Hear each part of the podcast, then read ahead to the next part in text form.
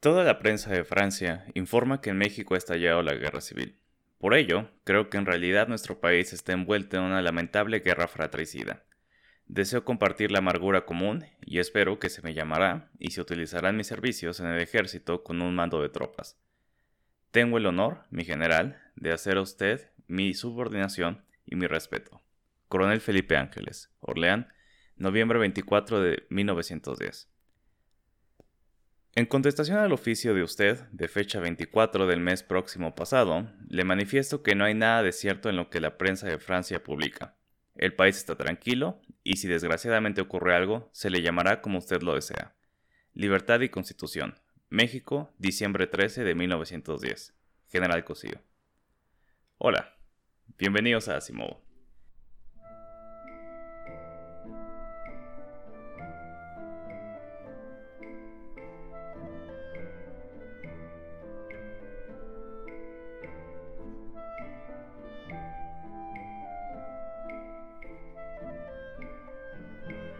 El episodio de hoy originalmente iba a ser ya una continuación de la historia de Felipe Ángeles, sin embargo resultó ser bastante más extenso de eso, así que será como otra desviación, hablando en este caso de la revolución de Francisco y Madero. Ya después regresaremos, ahora sí, con la historia de Felipe Ángeles, porque de nuevo, él no regresó a México, sino hasta después de que Madero fuera electo presidente.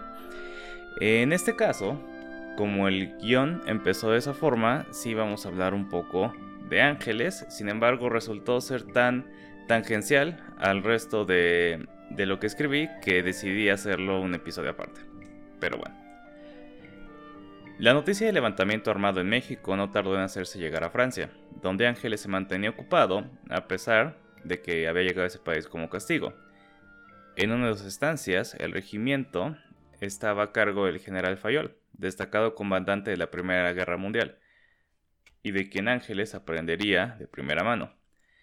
Después recibiría la Orden de Legión de Honor con grado de caballero por sus cinco años en total que pasó en el ejército francés, lo que estuvo en su destierro, más lo que ya había estado desde antes. Como implica la carta que mandó Ángeles, que leí al principio, durante esos primeros días de la revolución, digamos que del 21 al 25 de noviembre, la mayoría de los diarios franceses hablaban de los combates que ocurrían en varias ciudades del país, dando la impresión de que éste se había sumido en el caos. Pronto, el ministro de Finanzas mexicanos, José Yves Limantour, quien también estaba en Francia, se dio a la tarea de desmentir esta imagen de la situación. Con su característico aire de superioridad, dijo primero que ni siquiera había tenido que desmentir esos despachos informativos porque no quería darle legitimidad al asunto, y que le sorprendía que esa información proveniente de la frontera, que era precisamente donde estaba el foco de la actividad rebelde, haya sido aceptada para publicarse en la mayoría de la prensa francesa. Dos días después, el 27 de noviembre, Limantour da una entrevista más extensa, donde reafirma que el país se mantenía estable y eventos como el levantamiento de Madero eran naturales, gracias al desarrollo que ocurría en el país. Cito, La instrucción pública se ha extendido en todo el país, pero la instrucción es un arma de doble filo. ¿Acaso no lo muestra la experiencia en Francia y en otros países? En las diversas concentraciones de población obrera se engendran ideas de liberación social, de revuelta, cuidadosamente alimentadas por políticos ambiciosos o iluminados. Muy predecible la respuesta de Limantour. En esta misma entrevista, a Madero le bajó varios años y omitió sus prestigiosos estudios para tacharlo de novato e improvisado, además de que lo pintaba como un socialista radical, lo cual no podía estar más alejado de la realidad. Madero era un liberal hecho y derecho, que si bien creía en implementar ciertas reformas sociales como educación pública o salarios mínimos, cosas que él mismo hacía en su hacienda, jamás se desviaría de la ortodoxia del libre mercado.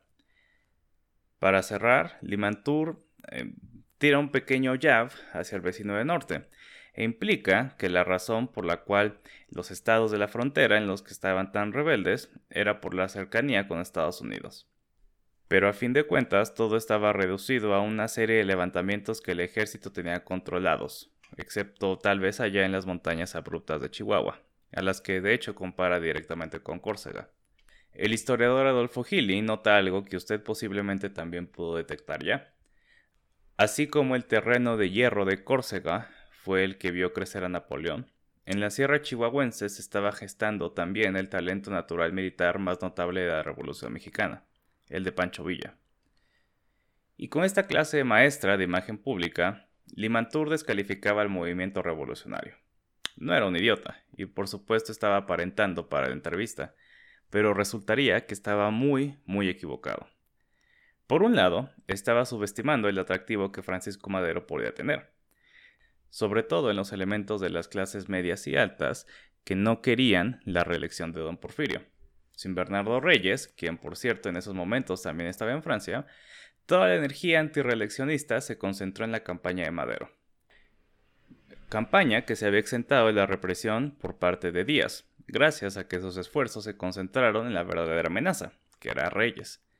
Y de nuevo, Madero no era tan desagradable para las clases medias y altas. Era excéntrico y fácil de ridiculizar por su baja estatura y voz aguda, pero también era miembro de una de las doce familias más ricas de México, y era hábil para los negocios por sí mismo. A los 28 años había levantado una fortuna personal que ascendía a casi medio millón de pesos.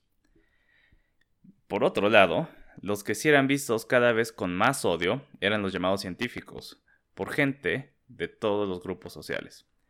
Limantur pertenecía justamente a ese grupo y llevaba casi 20 años dictando las políticas de régimen junto con todos los demás.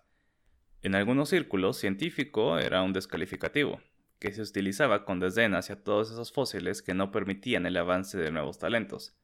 En realidad, ya habían perdido la batalla política, y sin Díaz, salvo por una dictadura militar, no habría, y no hubo, forma de que mantuvieran su posición. Y finalmente, algo a lo que sí estaba completamente ciego Limantur, era el descontento social generalizado. Trabajadores y peones estaban hartos de las injusticias que sufrían. Y cuando se habían levantado, los ejemplos más importantes son las huelgas de Canané y Río Blanco, la represión había sido brutal.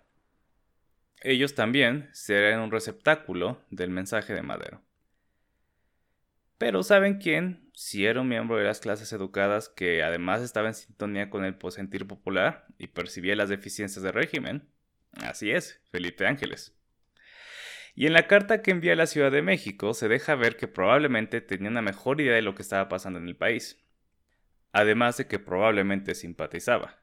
No llama al conflicto una insurrección, que tenía que ser aplastada, sino una guerra fratricida y una amargura común. Irónicamente aquí en el guion tengo escrito que para no hacer el cuento largo, voy a resumir cómo sucedió la revolución maderista. Sin embargo, el cuento efectivamente se hizo largo, así que Aquí vamos. Durante octubre fue publicado el Plan de San Luis, que está fechado el 5 de octubre, que es el último día que Madero estuvo en el país, pero fue eh, terminado y publicado después. En este se desconocen las últimas elecciones durante las cuales Madero había sido detenido arbitrariamente y Porfirio Díaz había de nuevo ganado. Y urge a la población para levantarse en armas y destituir a Díaz. Cito una parte del plan. En cambio de la tiranía, se nos ofrece la paz. Pero es una paz vergonzosa para el pueblo mexicano, porque no tiene por base el derecho, sino la fuerza, porque no tiene por objeto el engrandecimiento y la prosperidad de la patria, sino enriquecer a un pequeño grupo, que, abusando de esa influencia, ha convertido los puestos públicos en fuente de beneficios, exclusivamente personales, explotando sin escrúpulos las concesiones y contratos lucrativos. Creo que es obvio, porque encontró un público tan amplio. El plan convocaba a tomar las armas el 20 de noviembre de 1910 para sublevarse contra Díaz. La idea era que surgieran distintos focos de rebelión en pueblos y ciudades importantes alrededor del país, donde estaba la fuerza política de Madero, la clase media. Sin embargo, este plan fracasó. Las esperanzas puestas en estos sitios estaban equivocados. La capacidad represora del régimen era total ahí, en ciudades como Orizaba, Puebla, la Ciudad de México, etc. Y los pretendidos revolucionarios en realidad no tenían madera para el trabajo.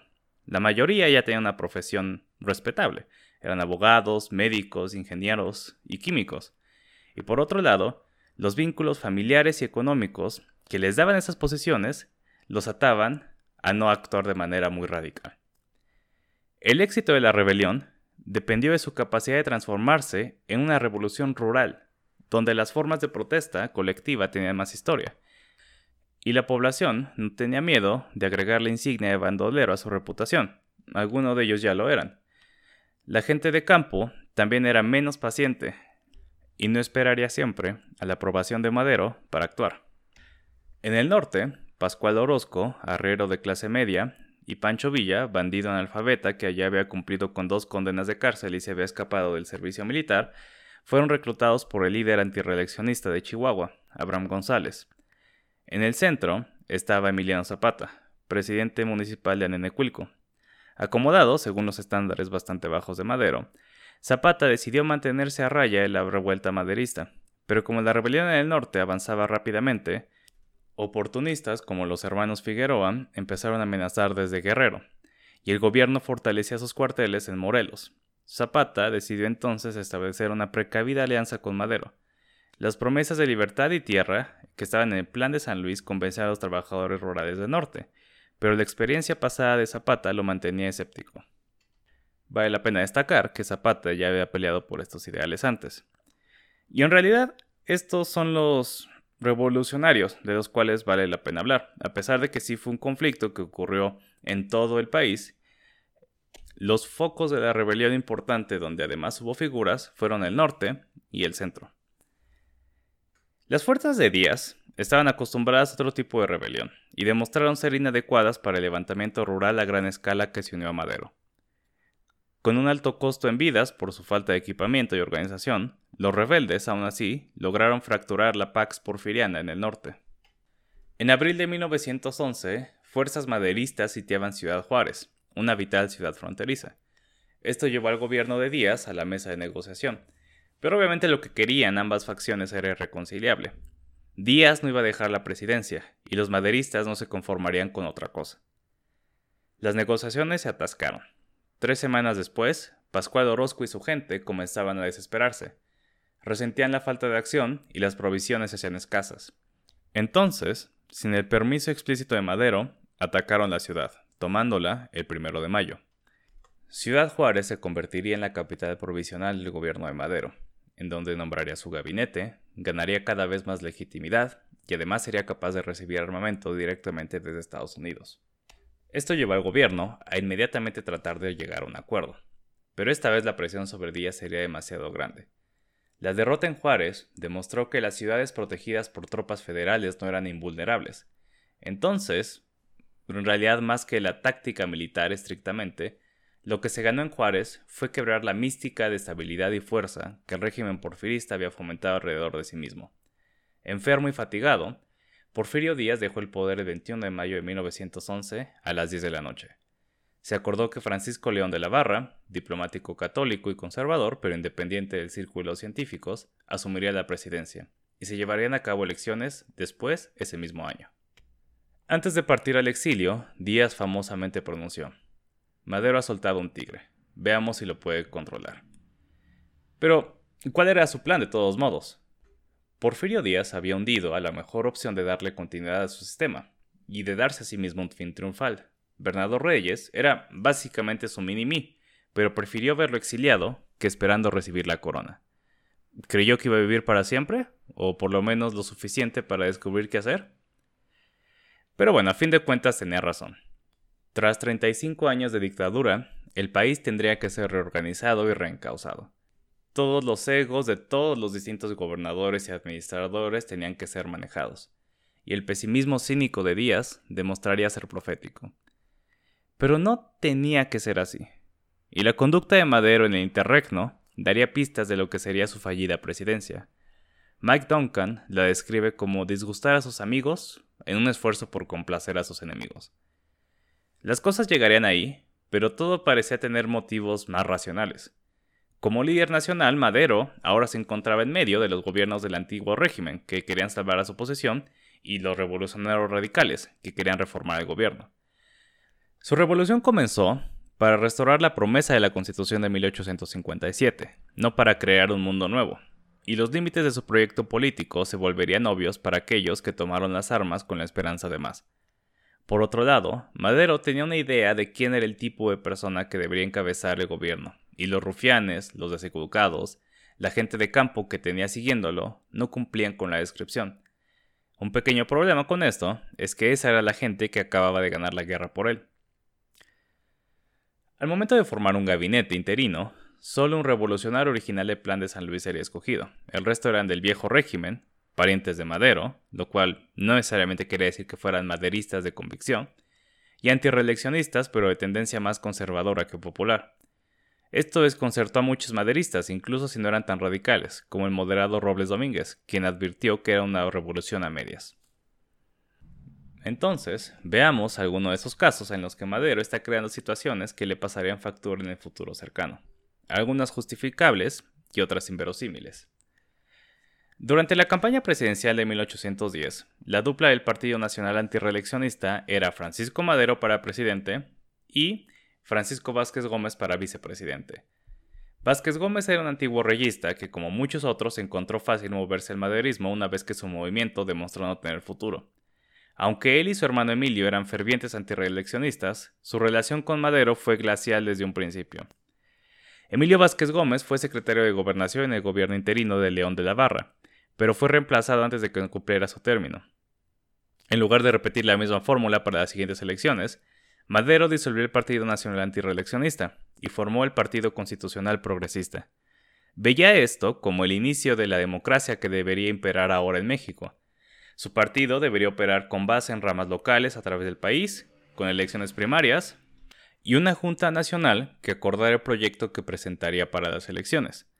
Pero dado que todo esto venía después del éxito de la revolución, el partido tenía más bien un aire de oficialista, donde se acordaba lo que el caudillo quería. A pesar de ser un periodista joven y poco reconocido, Pino Suárez fue nombrado candidato a vicepresidente.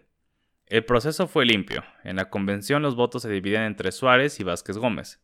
Pino Suárez salió exitoso tras un discurso fogoso por parte de Madero. Pero lejos de la Ciudad de México, la noticia no fue bien recibida.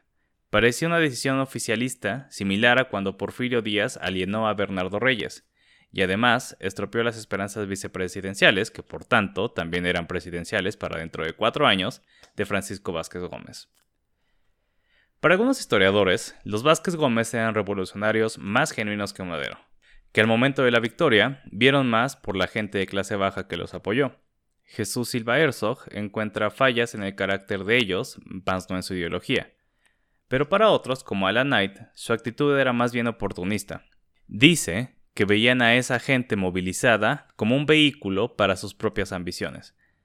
Francisco Vázquez Gómez recuerda que tras haber salido su hermano Emilio del gabinete, Madero le dijo, Ya ve usted, ahora el Ministerio de Gobernación es una oficina decente, mientras que cuando estaba su hermano no había más que pelados.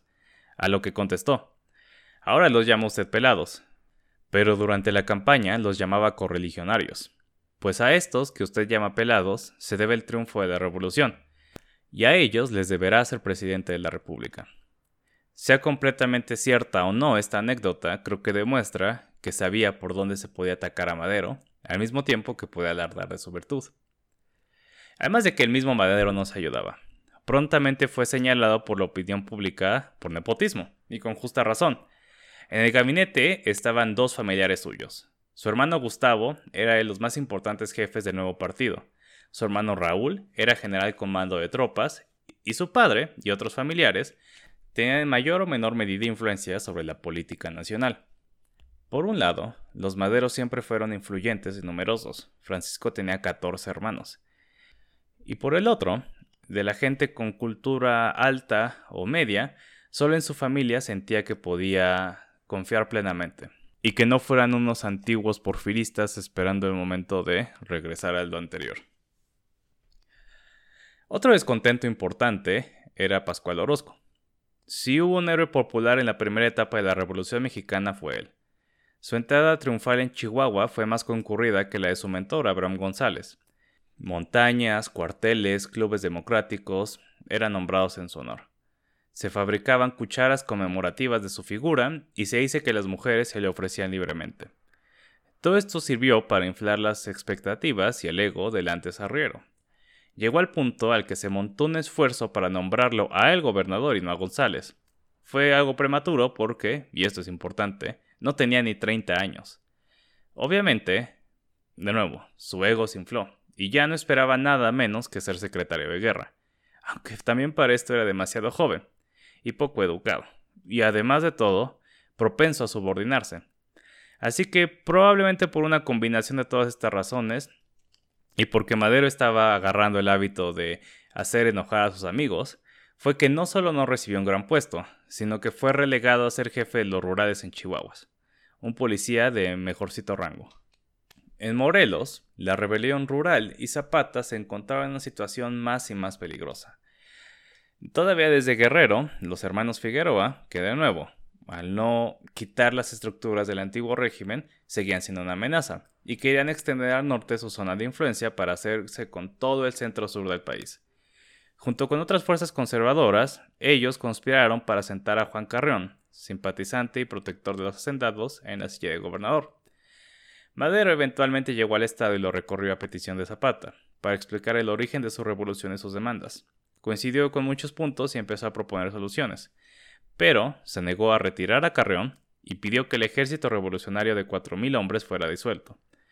Una vez ganada la revolución, el ejército federal debía regresar a encargarse de la seguridad del Estado. Esto no inspiró mucha confianza en Zapata, quien ya había dejado claro a Madero que ellos soltarían las armas cuando las razones por las que ellos se habían levantado fueran resueltas. Pero eventualmente Zapata se convenció de la integridad de Madero, la integridad personal de Madero, y lentamente empezó a desmovilizar a sus hombres.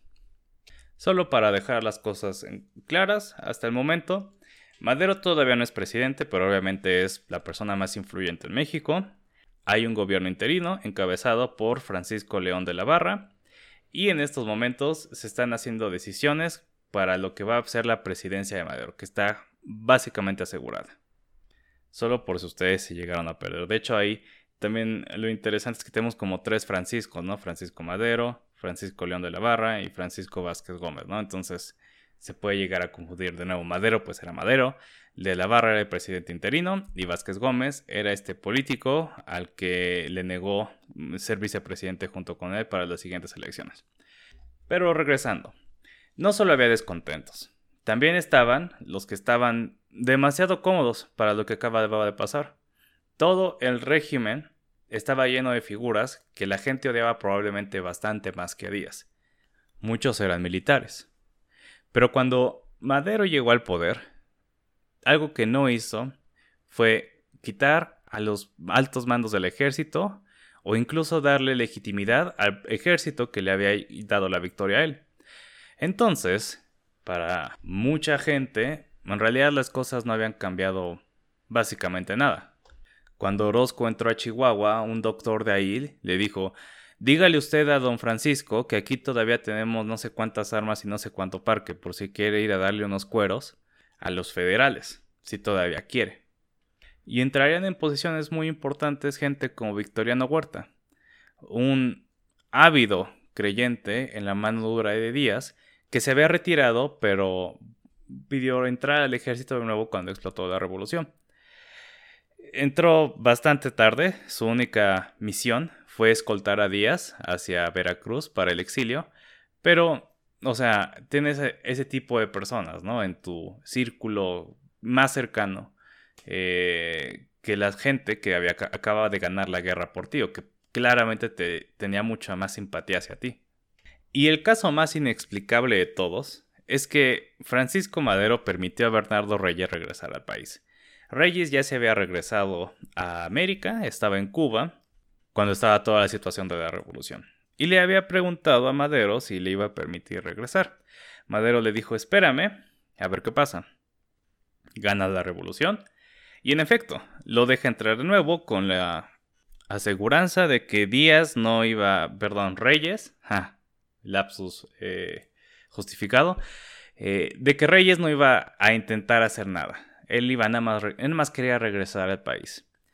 Pero obviamente, cuando regresó, montó una campaña para, para ser candidato a presidente. Y si había una persona que a la mayoría de la gente, o por lo menos en la opinión de la mayoría de la gente, podía montar un desafío verdadero a Madero, era Reyes.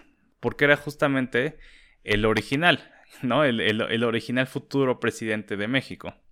pero durante su campaña se dio cuenta de que México ya no era el mismo.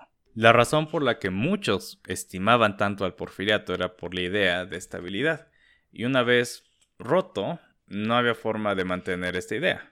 Además de que Reyes tenía las clases medias y altas que querían un cambio, pero el cambio ya había pasado, entonces todo ese grupo de gente ya no lo iba a tener de su lado.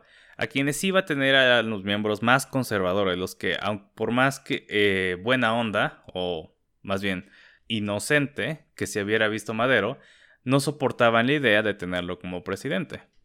Entonces era medio claro que la presidencia no le iba a ganar. Así que hizo lo que hace toda la gente cuando está perdiendo y no sabe qué hacer, fue a llorar al árbitro y le pidió al Congreso que atrasara las elecciones, porque se dio cuenta de que en efecto el, el apoyo de Madero iba bajando conforme avanzaba el tiempo.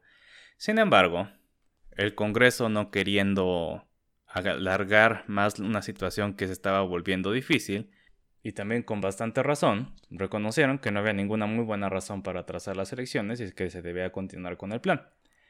Entonces, Reyes, cada vez haciendo más problemas, extrañamente se encontró en la misma situación que Francisco Madero. Estaba a punto de ser encarcelado por alborotador y se escapó a Estados Unidos, desde donde planteó, como Madero, comenzar su revolución. Y una vez en Estados Unidos, en donde hace un año estuvo Francisco Madero se quedó esperando a que llegaran sus simpatizantes. Y esperando se quedó, porque nunca llegaron. Los 15 minutos de fama de Reyes ya habían pasado. Y lo que pudo haber sido una carrera totalmente exitosa, no lo fue. Reconociendo esto, Reyes se entregó y prometió no volver a hacer relajo. Y no tenía razón, porque Bernardo Reyes, ese gran general y gobernador del antiguo régimen porfirista, iba a tener un último fiasco en México. Pero esa historia, que de hecho será bastante trágica, la contaremos la semana que viene, cuando Madero ya sea presidente. Y, más importante, cuando Felipe Ángeles regrese como director del Colegio Militar de Chapultepec. Gracias.